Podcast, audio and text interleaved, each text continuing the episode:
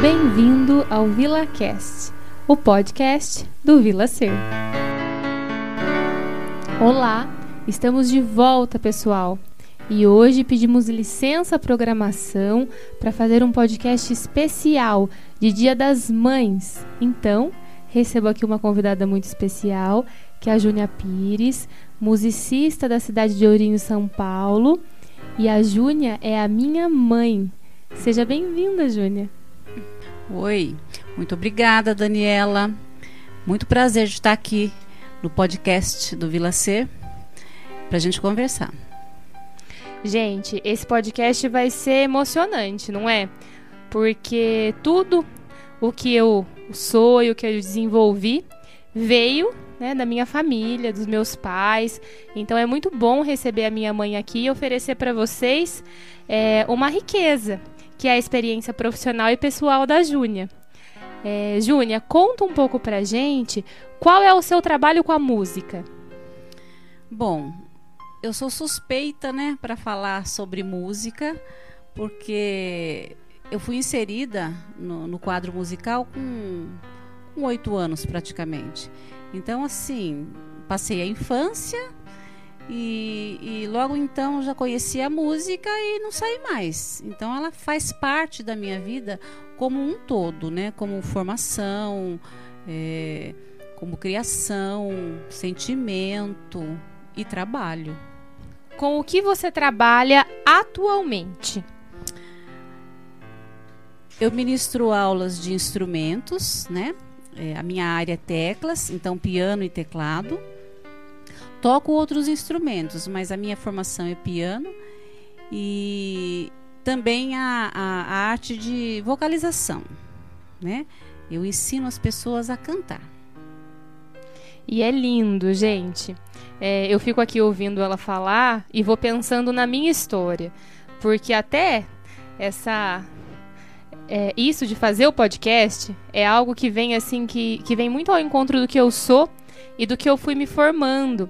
Às vezes, quando as pessoas falam para mim, nossa, Daniela, é, você não tem vergonha de falar em público, você faz vídeos, você fala. E eu fui me constituindo dessa maneira, de uma maneira, de um modo muito natural, porque desde criança, a minha mãe, a Júnia, ela fazia as apresentações dos alunos dela no Teatro Municipal de Ourinhos. Então sempre foi muito natural para mim é, estar no palco. E foi uma coisa que eu nem fui percebendo.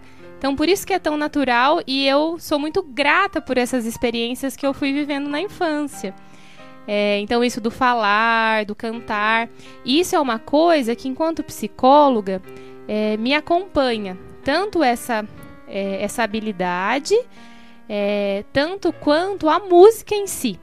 Porque eu, enquanto psicóloga, nas interpretações que eu faço para os meus pacientes, nas conversas, a música sempre me vem muito, porque ela é, não que eu seja uma conhecedora de música, não sou. A música para mim, ela é algo assim que faz parte da minha vida. Mas ela me compõe enquanto pessoa. E o que eu acho muito interessante, então sempre isso tá muito no meu trabalho, porque me compõe, então sempre me vem muito à mente. E o que eu acho muito interessante, e é para isso que eu vou direcionando o podcast, que faz muito sentido, é que a música, ela não só me compõe. Eu percebo que a música, Júnia, ela compõe a vida de todos nós. Porque assim, quem é que não foi embalado quando bebê numa canção de ninar? Né? É, então, a música por si só, ela faz parte da nossa vida e do repertório da vida de todas as pessoas. E eu costumo falar que a música por si só, ela é terapêutica, é claro. É, fazendo uma diferenciação, terapia é diferente de terapêutico.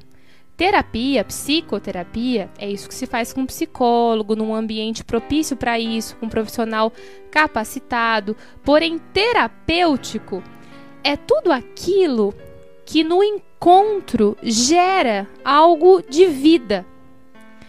É, então a música, ao meu ver, a arte como um todo e a música, ela é terapêutica. O que, que você acha disso que eu estou falando? O que, que você pensa, gostaria de contribuir? Conta um pouquinho pra gente. Eu concordo. Eu acho que a música realmente faz parte da vida de todo mundo, né? Todas as pessoas, eh, elas não percebem, mas elas têm a música, né? Eu creio que você melhor do que eu para falar, é, até no útero, né, materno, ela já está lá, porque ela sente, a criança sente os barulhos do útero, o coração da mãe, e aí vem, né? Depois que ela nasce, a própria é, fala, vocalização, tudo isso é música. Eu entendo a música em, em, de três maneiras: os ruídos, a própria frequência linda, que é a arte de combinar os sons, e o silêncio. Então são três coisas que são música. Então tudo é música. A voz, o coração, né? Se é ruído bonito, se é ruído feio, se é uma música agradável, se é uma música estranha. E o silêncio, que também faz parte da música e faz parte da vida da gente. Então, a música é tudo. Tudo que você escuta, fala, canto, instrumento, silêncio, tudo é música. Agora, aprender a tocar um instrumento musical é outro departamento, né? Então, espera um pouquinho. Eu pensei várias coisas enquanto você foi falando, daí antes de você adentrar nisso de aprender a tocar um instrumento, gostaria de colocar algumas coisas que eu fui que eu fui pensando. Primeiro é agradecer por esse olhar, porque também me compõe, né? Que para quem né, me conhece um pouco mais, sabe que eu gosto muito de cantar, mas que eu não toco nenhum instrumento. Então, assim, sei, né? Eu sou alfabetizada musicalmente. E eu acho assim que é, no nosso país, acho que até em alguns países isso deve acontecer, não deve, Júnior, de alfabetização musical nas escolas. Você tem esse conhecimento? Sim, tem muitos países na Europa e principalmente Japão que tem a música na grade curricular como uma matéria.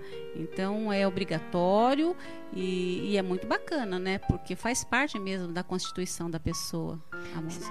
Sim, eu, eu acho isso assim imprescindível na vida de uma pessoa ser alfabetizada musicalmente. Então eu me considero alfabetizada musicalmente. Mas eu não toco nenhum instrumento. Então sei um pouquinho de piano, mas não, não tenho a técnica. Tenho um pouco da leitura, sou alfabetizada, mas não tenho a técnica. Mas eu amo cantar. E daí eu não achava, né, que isso era música.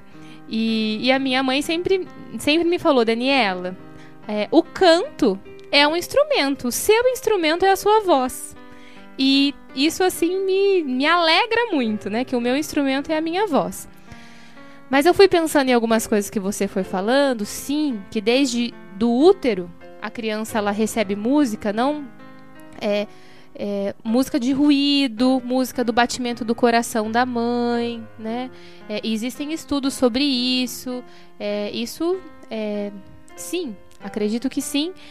É, e é interessante que quando a criança nasce, como é que a criança se acalma? A criança gosta, o bebê gosta de ruído. Então, às vezes, o bebê tá chorando, a gente liga o chuveiro. E o barulho do chuveiro acalma a criança, porque faz lembrar é, do ruído que existia no útero. Então, ruído para o bebê, como ele tem uma comunicação muito primitiva, nunca pensei nisso, Júlia, mas como o bebê tem uma comunicação muito primitiva, a música dele ainda é muito primitiva. Se a gente for pensar no, no ruído como uma música primitiva, né? O ruído é uma música para o bebê, não é? Sim, com certeza. É, você falou do ruído, falou do silêncio, mas você falou alguma coisa no meio. Da música que é composta por combinação de sons, né? Que, é, que todo mundo conhece a música por isso. Aquela coisa bonita que é combinada. Sim, e isso me fez pensar o quanto é, é, me fez pensar na arte enquanto estética. E daí, na música, enquanto estética. É, porque a estética, ela diz do belo. Porém, o belo não é o que é bonito. O belo, no belo, tem bonito e tem feio. Tem obras de artes que são feias, que tocam a gente é, um, um terror imenso. E são belas. Porque o belo da estética é isso, o bonito e o feio. Mas aquilo que toca, que diz da vida. É, então achei muito interessante você falar disso, é, que a música é a, a, combinação dos sons e que nem sempre é uma combinação que vai gerar na gente algo bom. Que tem música que gera na gente algo muito fúnebre, por exemplo. E a vida ela é assim. Quando a gente sente, a gente não sente só coisas boas. Quando a gente se abre para o sentir, é, a gente se abre para sentir o que é bom e a gente também se abre para sentir o que é ruim. E isso é muito importante, a gente ter a capacidade de ouvir a nossa música ruim também. Ruim no sentido que, que faz sofrer. Porque quando a gente faz contato com isso, a gente pode cuidar. Então isso é uma coisa né, que está é, eu sempre falo dessas coisas, né? Da importância do sentir e da importância de se aproximar do que sente para poder cuidar do que sente e fazer o enfrentamento da vida. Então, na música também existe isso, porque isso existe na vida. Então também existe na música. E a terceira coisa que você falou é o silêncio. O silêncio.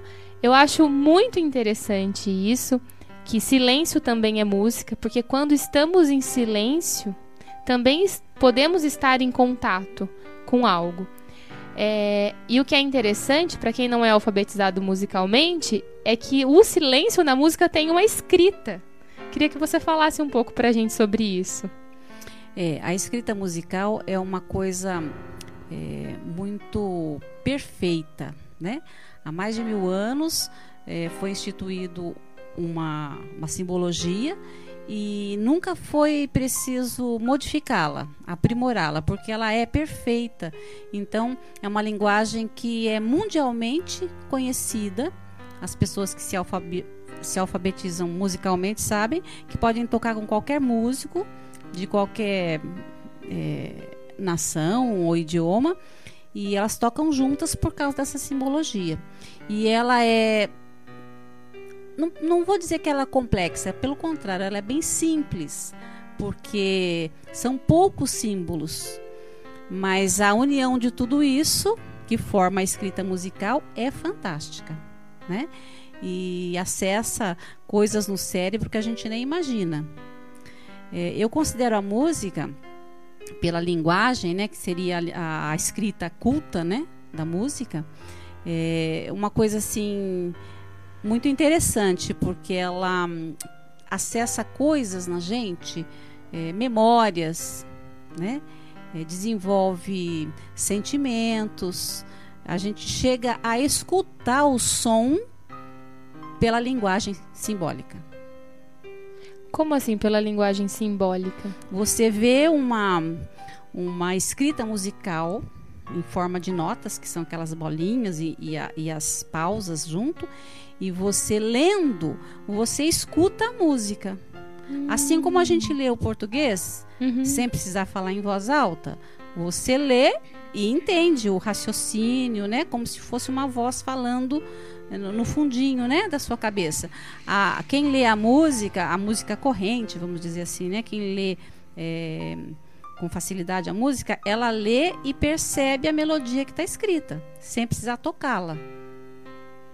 Sim, interessante. Acho que todo mundo já ouviu falar que Mozart, é, é, Beethoven ficou surdo, né, numa, numa uhum. certa parte da vida dele.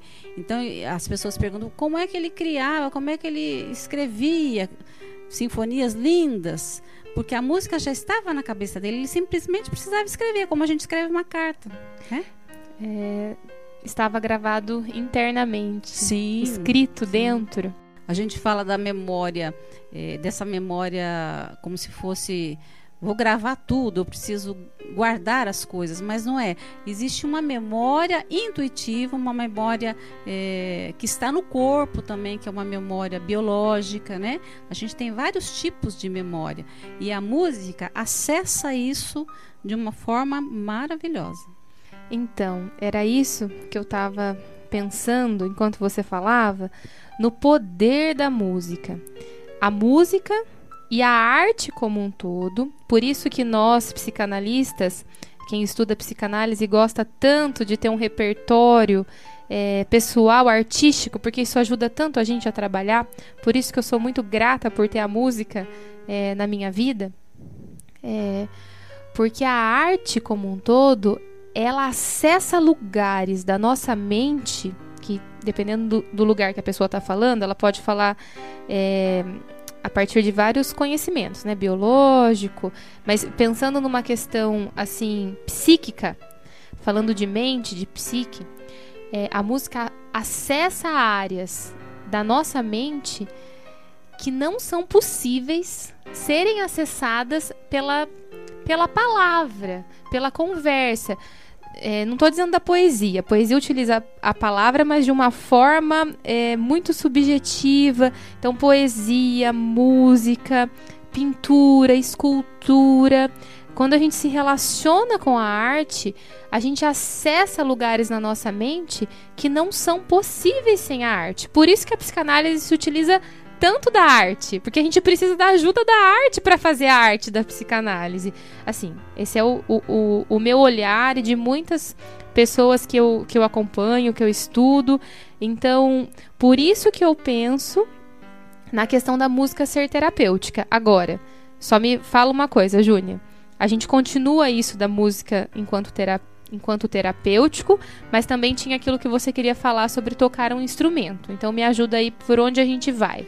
É, eu sinto assim, se, se vamos falar de arte, é, para você entrar em contato com outro tipo de arte, você tem que é, ir até a arte, né?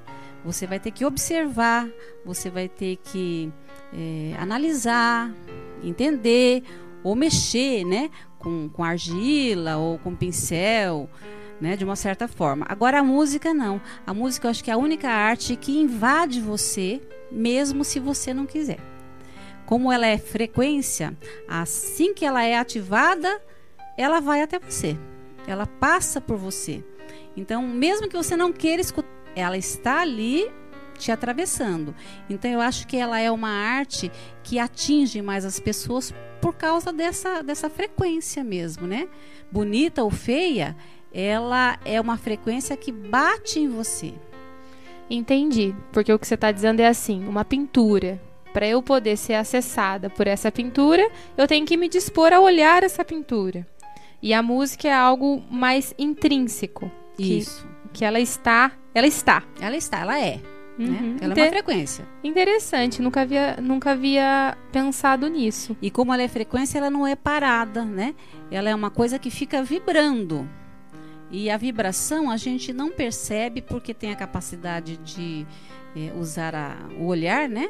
Isso às vezes distrai a gente, porque a frequência é uma coisa que é como se chacoalhasse você, balançasse você, né? Então é uma coisa muito é, muito arrebatador, eu acho. Muito interessante. E, e como que você sente, Júnia, que a música ela pode é, ser terapêutica na vida das pessoas? Como a música ela tem essa tem esse efeito? Como que ela pode ajudar a vida das pessoas? Eu creio que simplesmente você estar sobre uma frequência musical é, equilibrada, vamos dizer, já é interessante. Você não precisa aprender a tocar um instrumento, mas se você souber é, escutar a música de uma maneira é, prazerosa, isso já faz um efeito terapêutico na pessoa. É uma coisa assim é, que dá um, uma leveza, um, como se fosse uma massagem muscular, uma massagem intelectual. Nesse sentido, eu acho a música. É, porque, na verdade, a, o que você precisa ter. É, o que, que a música pode trazer de, de, de benéfico para você? É você ter afinação, você distinguir os sons, né? Você ter ritmo, que é uma coisa que trabalha a coordenação motora e acessa o seu lado é, mais, vamos dizer, sentimental. Você Criativo? Vai, isso, vai trabalhar o seu sentimento. Uma coisa que muitas vezes você não deixa é, fluir. Você está sempre segurando aquele sentimento e ela faz você relaxar, deixar fluir. Ou seja, para é, a música invade, mas para a gente poder se relacionar com a música, a gente precisa se de deixar ser tocado. Sim. Se deixar sentir. Sim. Isso é interessante, porque é, pensando pelo meu viés, que tudo nessa vida, né, ela se dá através da relação. Então a gente também precisa se abrir para se relacionar com a música, também sendo boa ou sendo ruim, é, mas é, precisa se deixar se relacionar com a música para poder sentir, para poder se beneficiar dos efeitos que ela pode é, suscitar em nós. Eu sinto que a música como ela é um padrão, vamos dizer, muito muito complexo e muito certo, muito correto. Então, quando você escuta uma melodia, você como se quisesse prever o que vem depois. Você acaba é, navegando junto, sabe? é, flutuando junto com a música, você vai entendendo o que vem a ser depois. Então é como se você fizesse uma combinação. Você entendendo aquela música que está acontecendo, você já vai adivinhando o próximo compasso e às vezes ela se desvia, depois ela volta. Então essa frequência que você consegue flutuar junto é que faz é, você ter um sentido de segurança. Você sente que, é, ah, eu estou sentindo bem, porque a, a, música me dá uma certa segurança. Por isso que as pessoas têm é, variação de ritmo, elas gostam de coisas diferentes. O que me dá segurança é um tipo de música. Para você pode ser um outro tipo, um outro estilo de música, mas cada um se sente bem numa certa frequência. Interessante. A gente pode até ousar dizer que a música pode ajudar na ansiedade. Com certeza. Porque a ansiedade é aquela dificuldade que eu não consigo prever o que vai acontecer. Então eu fico ansioso porque eu não sei o que vai acontecer. E você está dizendo que a música ela tem essa possibilidade de dando essa sensação de equilíbrio do que vem depois. Então acho que a gente pode ousar dizer que é aí um, um uma ajuda no sentimento de ansiedade. Tem pessoas que, que usam a música como terapia mesmo. Quando estão muito nervosas, muito aceleradas, escutam coisas calmas. Uhum. E o contrário, se está muito né, depressiva, escuta uma coisa mais é, agitada para elevar o espírito. Então, realmente, eu acho que a música como terapia, se você souber usar, né, é, se reconhecer no sentimento, acho que é muito interessante. Sim, tanto que existe uma área é, a musicoterapia, que é um é uma área não da psicologia, mas vamos pensar assim do desenvolvimento humano que as pessoas existe essa essa é, pós-graduação em musicoterapia que tanto artistas podem fazer quanto psicólogos, né, pessoas graduadas podem fazer. E o interessante, eu penso da nossa conversa, é pensar enquanto terapêutico que é para além de uma área no sentido profissional, de você ser um musicista, um, você ser uma musicista, você ser um músico ou você ser um psicólogo, você, você enquanto pessoa pode se utilizar da música como um recurso terapêutico. Eu penso que isso é muito bacana a gente contar para as pessoas. E eu penso que toda essa nossa conversa está contando isso. Agora, você falou do navegar eu tenho utilizado muito essa analogia a partir do, de, um, de um conto do Miyakoto, que eu sempre falo que a gente, quando termina o, o episódio do podcast, a gente vai para um banquinho no cais para aguardar o início do, da próxima viagem marítima, do próximo podcast. E eu penso que nós estamos nos encaminhando para o fim.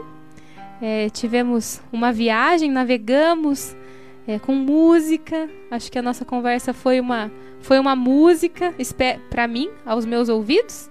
Espero que tenha sido para vocês que estão ouvindo a gente também.